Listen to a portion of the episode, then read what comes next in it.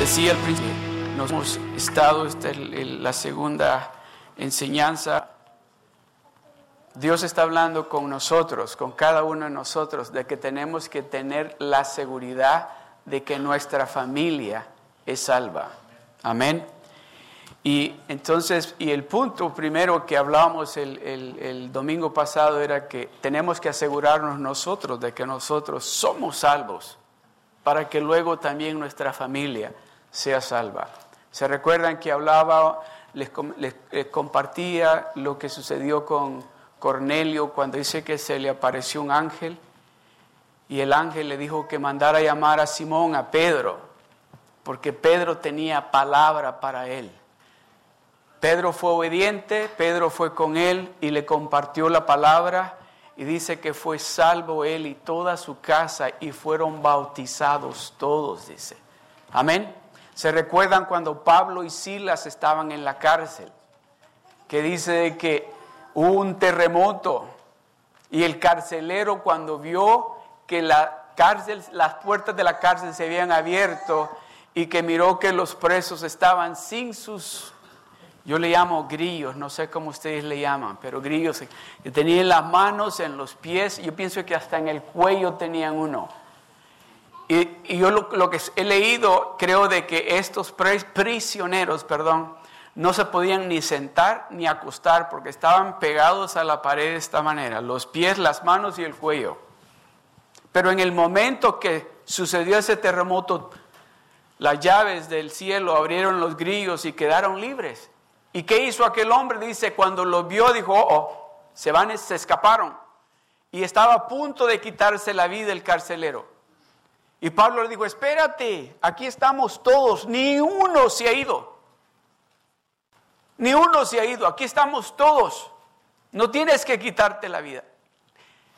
Lo que le respondió el carcelero a Pablo inmediatamente fue, ¿qué tengo que hacer para tener lo que ustedes tienen? Porque lo que ustedes tienen es bien especial. Acepta al Señor Jesucristo y serás salvo tú y tu casa. Y dice que fue a la casa del carcelero, le lavaron los pies, le lavaron sus heridas, le dieron de comer. Y toda su familia fue salva.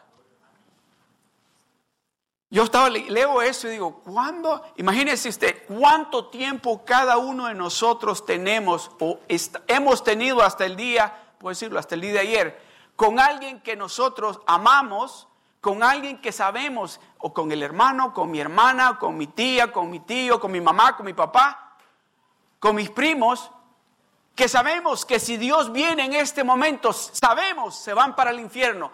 Y estamos desaprovechando ese tiempo que Dios nos ha dado para nosotros. ¿O alguno de, alguno de ustedes lo está haciendo?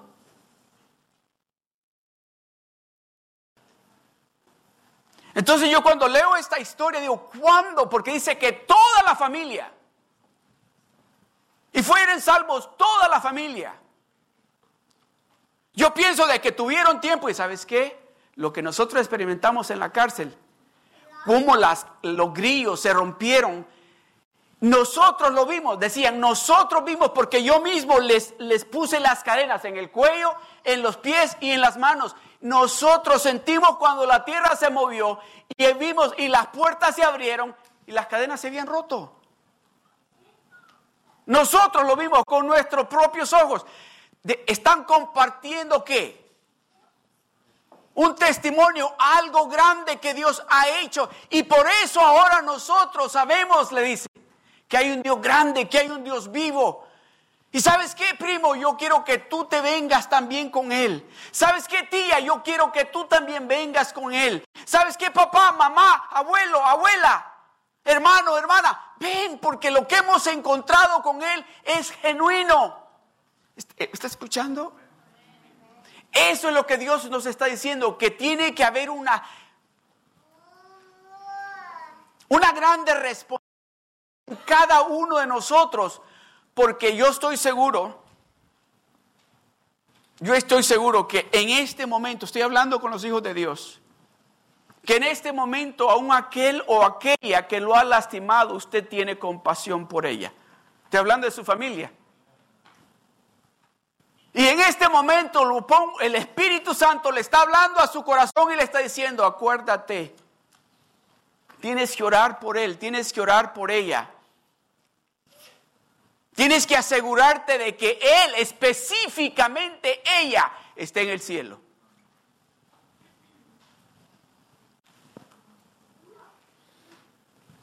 En este día vamos a hablar en los últimos 20 minutos que me quedan. Vamos a hablar de qué es lo que usted tiene que decir o cómo usted lo tiene que decir. ¿Qué puedes decir? Porque déjeme decirle, nosotros somos expertos en decirle, ah, y voy a contar una historia. Créanlo o no, cuando yo estaba más joven tenía el cabello bien largo. ¿Por qué se ríe esa niña? Yo tenía el cabello bien largo cuando estaba joven. Y me recuerdo de que algunos de ustedes ya saben la razón por la cual yo me había dejado crecer el cabello. Y no digan, no digan por qué, los que saben. ¿Ok? So me recuerdo de que tenemos que saber qué es lo que vamos a decir y cómo lo vamos a decir, porque muchas veces nosotros en ese amor, en ese amor que sentimos por esta familia, que queremos que vengan a la iglesia, que queremos que reciban a ese Dios que nosotros tenemos, no tenemos cuidado lo que decimos o cómo lo decimos. Pero me recuerdo que, que me, me moví de Nueva York para California y pues llegué a vivir con, con una hermana mía. Y este, ah, y le digo, ¿no hay una iglesia donde pueda ir? Y me dice, pues sí, me dice, nosotros visitamos de vez en cuando una que está en la Vermont. Y le digo, ok, y ya me dijo, le digo yo, vamos, y sí. Y nos fuimos, pero me dejó en la iglesia y ella y su esposo se fueron. Yo entré a la iglesia y con mi cabello largo, y como todo, ¿verdad? Cuando iglesia nueva nos sentamos siempre atrás. Pues yo me senté atrás, creo que me senté como en la segunda línea de, bancas, porque eran bancas, en, la iglesia, en el medio. Y pues estaban cantando, y no me acuerdo que estaban cantando, pero yo alcé mis manos y estoy alabando a Dios. Y, y de repente siento que alguien me toca aquí así, así. Y volteo a ver yo sé, oiga bien, ahora yo entiendo que la persona esta me lo dijo con el amor de Dios. Yo sé que, que lo hizo con buena intención, no lo hizo con ninguna mala intención. Pero oiga lo que me dijo. Cuando yo la miro, pues veo la hermana así. Y, pues ya vi que me quería hablar, so, me dice así y me dice, ¿usted no sabe lo que dice la palabra de Dios? Que vergonzoso le es al hombre dejarse crecer su cabello. ¿Qué cree que yo quería hacer? Decirle gracias, gracias. ¿Verdad?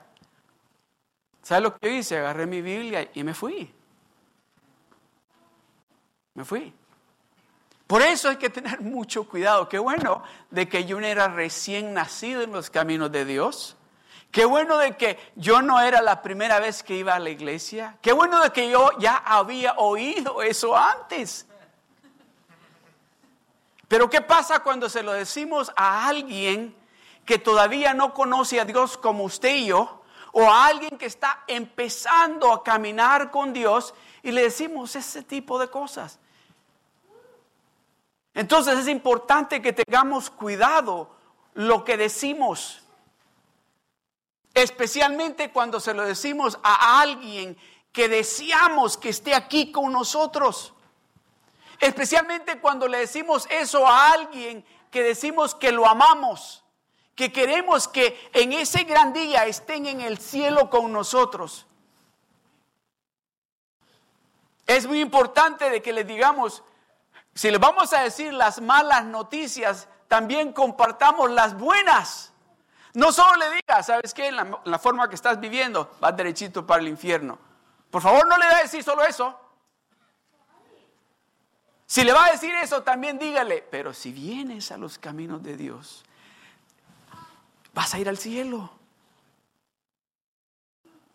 Por favor, no le diga ese tipo de cosas a su familia, a su primo, a su hermano, a su hermana, a su papá, a su mamá, a su tía, a su abuelo, cuando esté enojado. Oh, porque, ¿sabes qué? Con esa actitud que tú tienes, para el infierno vas. No podemos decir de esa manera.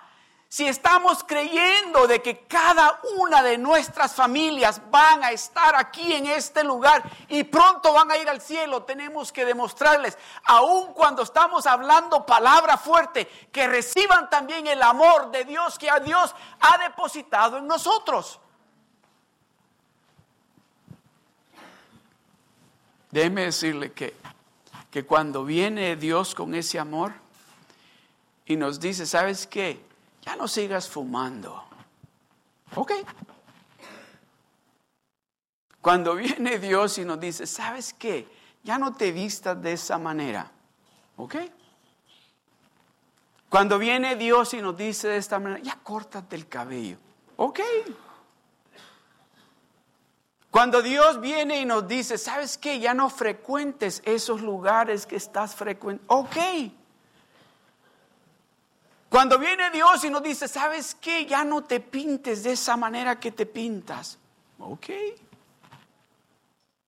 ¿Sabes qué? Ya no te juntes con esa gente. Ok. Y los papás, los abuelos vienen y dicen, tanto que yo te insistí y te juntaste con la gente de Seal Beach. Mira, ¿qué hicieron? Te juntaste, güey, y te separaste de toda esa chu, de toda la gente esa que cuando es Dios el que viene hablando a través de nosotros, déjeme decirle, se hace bien simple, se hace bien fácil, porque estamos hablando, pero estamos también trayendo el amor de Dios con nosotros. Porque déjeme decirle, ¿a, cuántos les, les, gusta, voy a decirlo de esta manera, que les den una orden, pero le digan, y lo haces, y ya? ¿Le gusta? ¿A cuántos le gusta? Can you please do that for me, please? ¿Verdad? Pero hay algunos que hay que decirles tres veces, can you do it please? Uh, can you do it please? I'm talking to you. But still please. I love you. You know, I'm not mad at you. Uh, my ears are shaking, but I'm not mad at you. well, my ears shake when I'm, and that happens very rare. So if you're looking for my ears, ain't going to happen today. Si ¿Sí estamos entendiendo? Hay alguien hay alguien, hay alguien en este momento de nuestra familia, sino alguien que están dependiendo de cada uno de nosotros, a que nosotros empecemos a vivir esa vida santa que nosotros vivimos aquí en este lugar para que ellos también puedan estar aquí en este lugar. Yo siempre digo, aquí en este lugar brillamos bien fácil. Aquí, en este lugar, uh, aquí en este lugar, muchos de ustedes sé que lo han dicho, al pastor le, veo alas. Pero ¿usted viene lo que dicen en la casa? Ah, eh, sí, es que cuando estoy con ustedes,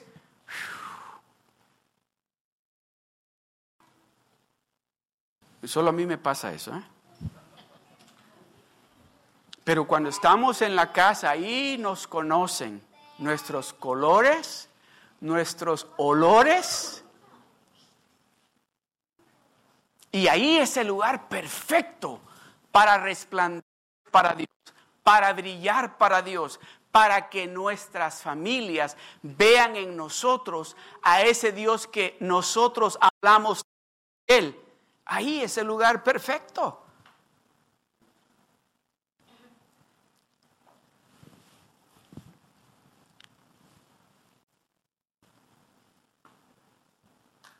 La gente a veces me pregunta a mí, ¿cómo le hizo usted? Y le digo, ¿cómo le hice yo para qué? ¿Cómo le hizo usted? Mire, sus hijos todos están en la iglesia. Mire, sus, sus ¿cómo se dice? Sus, sus, los esposos, la esposa de su hijo, la esposa de su hija, los futuros esposos de mis hijas. ¿Cómo le hizo usted? ¿Sabe que yo le digo así de esta manera? En realidad yo no he hecho nada. En realidad yo no he hecho nada. Si yo puedo decir, me puedo atrever a decir que hice algo, es que yo me humillé a Dios. Yo me sometí a Dios. Y eso es lo que está trayendo el fruto. Eso es lo que está trayendo el fruto. Dios nos está llamando a usted y a mí y nos está diciendo, yo quiero que cada uno de tu familia esté aquí. Porque no crea que Dios cuando lo rescató a usted y a mí, a donde nos encontrábamos, nos, nos rescató de ese lugar donde había pudrición, donde apestaba, solamente porque usted y yo somos bien importantes. No, ya Dios estaba pensando en cada una de nuestras familias. En el libro de Isaías, el capítulo 60, el verso 1 dice así, levántate. Esa es una orden y resplandece, dice, levántate y resplandece, porque ha nacido la gloria de Jehová sobre de ti. ¿Sabe cuando Dios habla de esa manera? Nos está diciendo a usted y a mí, yo te he dado algo a ti que tu familia necesita. Yo he depositado algo en ti que tus primos, tus tíos, tus abuelos, tus papás necesitan y tú lo tienes. So, por eso te digo, levántate y resplandece. Ah, pastor, pero es que a veces ahí con mi familia, especialmente cuando nos reunimos con mi familia, es bien difícil resplandecer. Ese es el lugar perfecto para resplandecer. Allí en el medio de la familia, los que nos conocen bien, que saben quién éramos antes y lo que somos ahora, que se den cuenta de que Dios ha hecho un cambio genuino en nosotros.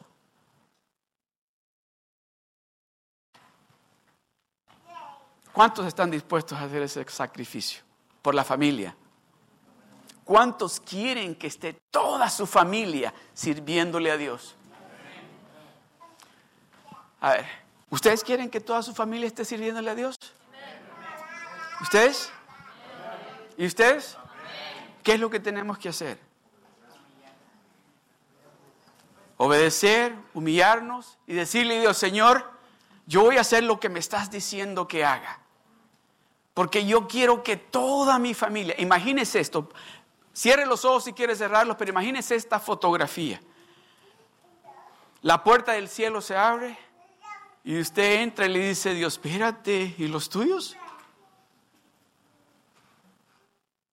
Y usted mira, ah, ¿no quisieron oírme?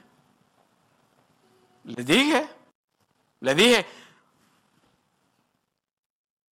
burros. Para el infierno se van a ir por no hacerme caso. Así les dije, no entendieron. Vamos a Seal Beach, le dije, pero no, dijeron, no. Vamos a orar, no quisieron.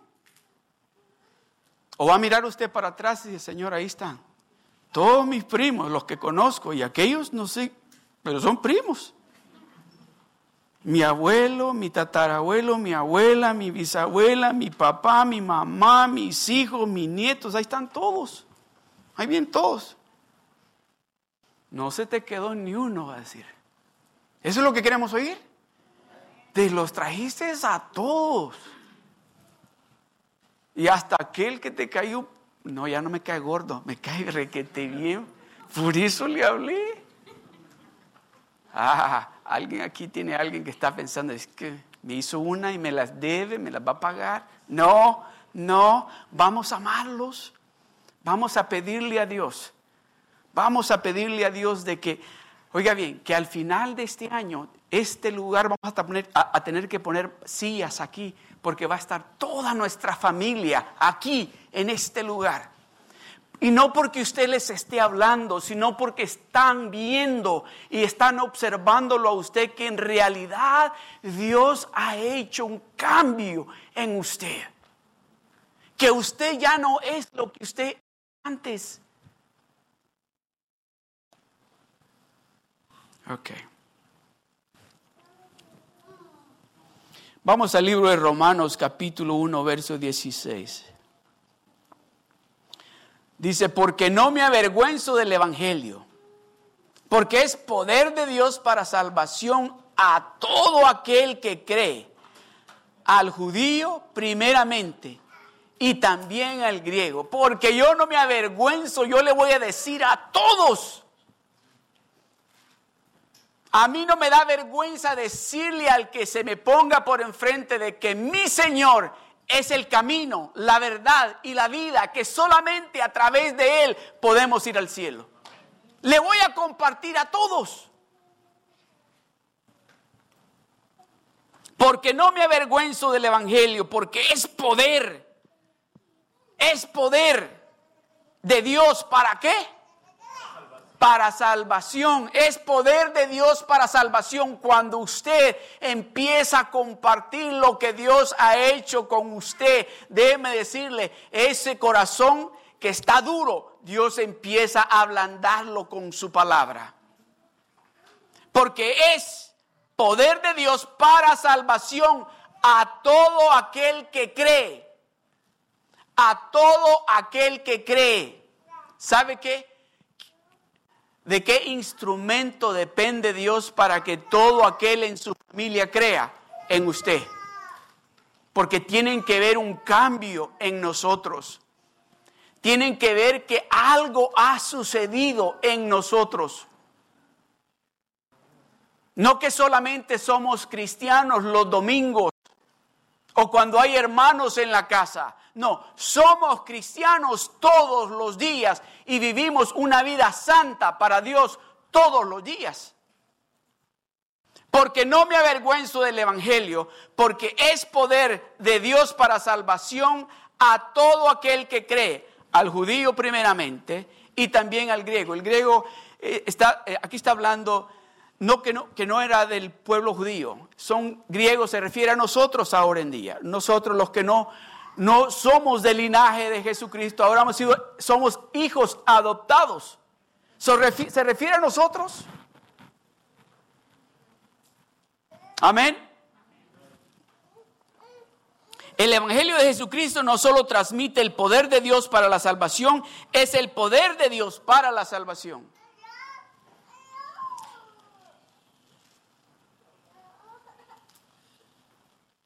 Efesios capítulo 2, verso 8 dice así, porque por gracia sois salvos por medio de la fe, porque por gracia sois salvos por medio de la fe. Y esto no de vosotros, pues es un regalo de Dios. So, usted ha recibido algo por gracia, délo, compártalo. Comparta esto que usted ha recibido. Si usted entiende lo que Dios nos ha dado, déjeme decirle, usted va a querer compartirlo con toda su familia. Pero compártalo con amor. Mézclelo con mucho amor. Especialmente cuando lo va a compartir con su familia, mézclelo con amor. Porque por gracia sois salvos por medio de la fe. Y esto no de vosotros, pues es don de Dios, es un regalo que Dios nos ha dado. Romanos capítulo 10, verso 17 dice, así que la fe es por el oír y el oír por la palabra de Dios. Cuando usted empiece a compartir con su familia la palabra de Dios, cuando usted empiece a compartir con ellos lo que Dios ha hecho en su vida a través de la palabra de Dios, déjeme decirle, la palabra de Dios dice así. Creo que se encuentra en el libro de Isaías, donde dice, dice que la palabra de Dios nunca regresa vacía. Dice, así como dice, como el rocío baja, dice, y la nieve y moja la tierra, dice, y da semilla, dice, al sembrador y pan hambriento. Así es mi palabra que sale de mi boca, dice Dios. So cuando sale de su boca, esa palabra es garantía que no va a regresar vacía, porque lo que usted está declarando es la palabra de Dios. Y esa palabra va a, a, germinar, esa palabra va a caer en tierra buena y va a dar el fruto el fruto que usted está esperando. Amén.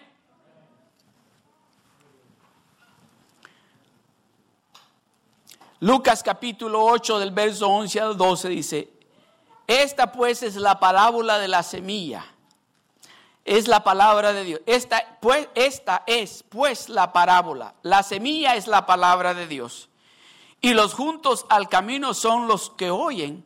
Y luego vienen viene el diablo y quita de su corazón la palabra para que no crean y se salven. Entonces es importante que cuando usted tire esa semilla, que también le ponga abono de amor para que el enemigo no venga y bien fácil arranque. Amén. Es importante de que usted esté regando esa semilla a donde usted la puso para no darle oportunidad al enemigo y venga y arranque esa palabra que usted ha sembrado en ese corazón. Déjeme decirle, tengo un hermano, de mis tres hermanos, tengo dos hermanas y un hermano. Una hermana mayor, el hermano mayor y una hermana chica. Mi hermana, mi hermana y yo estamos caminando con Dios. Mi hermano conoce de Dios, pero dice, hace ratos estoy yendo que viene y que viene. Yo no quiero llegar al cielo y no ver a mi hermano ahí. Yo no quiero llegar al cielo y no ver a mi hermano ahí. So, cada oportunidad que tengo, le digo que lo amo. Cada oportunidad que tengo, le digo, estoy orando por ti. Cada oportunidad que tengo, le digo, para mí Dios, no hay nada imposible. Y le recuerdo, ustedes me han oído compartir el milagro que Dios hizo en su vida hace como dos años o tres años atrás, donde Dios le devolvió la vida, sí literalmente, le devolvió la vida. Le recuerdo, acuérdate lo que Dios hizo por ti. Acuérdate. Y yo quiero, le digo, que en aquel día, donde está mi mamá, a donde está mi papá, a donde está mi abuelo y donde está mi abuela, que te vean ahí, que nos vean a todos ahí.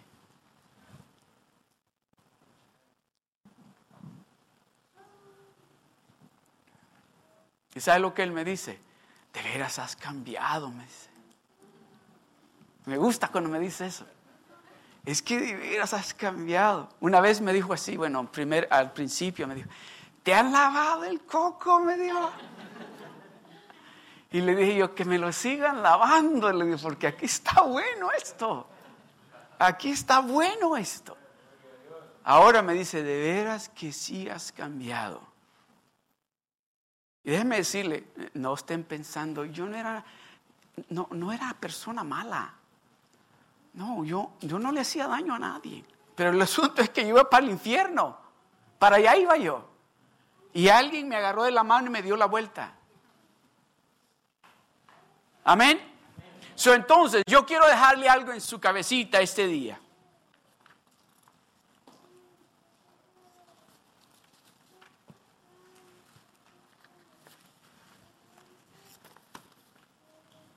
¿Cuánto usted ama a su familia?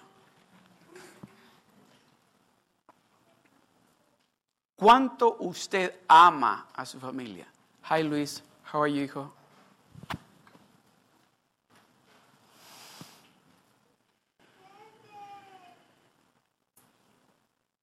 Yo quiero que, que se vaya de aquí este día, pero que se vaya alegre sabiendo de que su oración y la decisión que usted va a tomar este día no solamente lo va a impactar a usted, sino que también va a impactar al resto de su familia.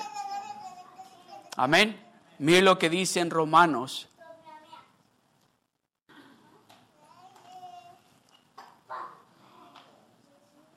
No, Primera de Corintios, perdón. Primera de Corintios capítulo 9, verso 20 el 22. Dice, me he hecho a los judíos como judío para ganar a los judíos y a los que están sujetos a la ley, aunque yo no esté sujeto a la ley, como sujeto a la ley, para ganar a los que están sujetos a la ley, y a los que están sin ley como si yo estuviera sin ley, no estando yo sin ley de Dios, sino bajo la ley de Cristo, para ganar a los que están sin ley. Me he hecho débil a los débiles para ganar a los débiles, y a todos me he hecho de todo para que de todos modos salve a algunos.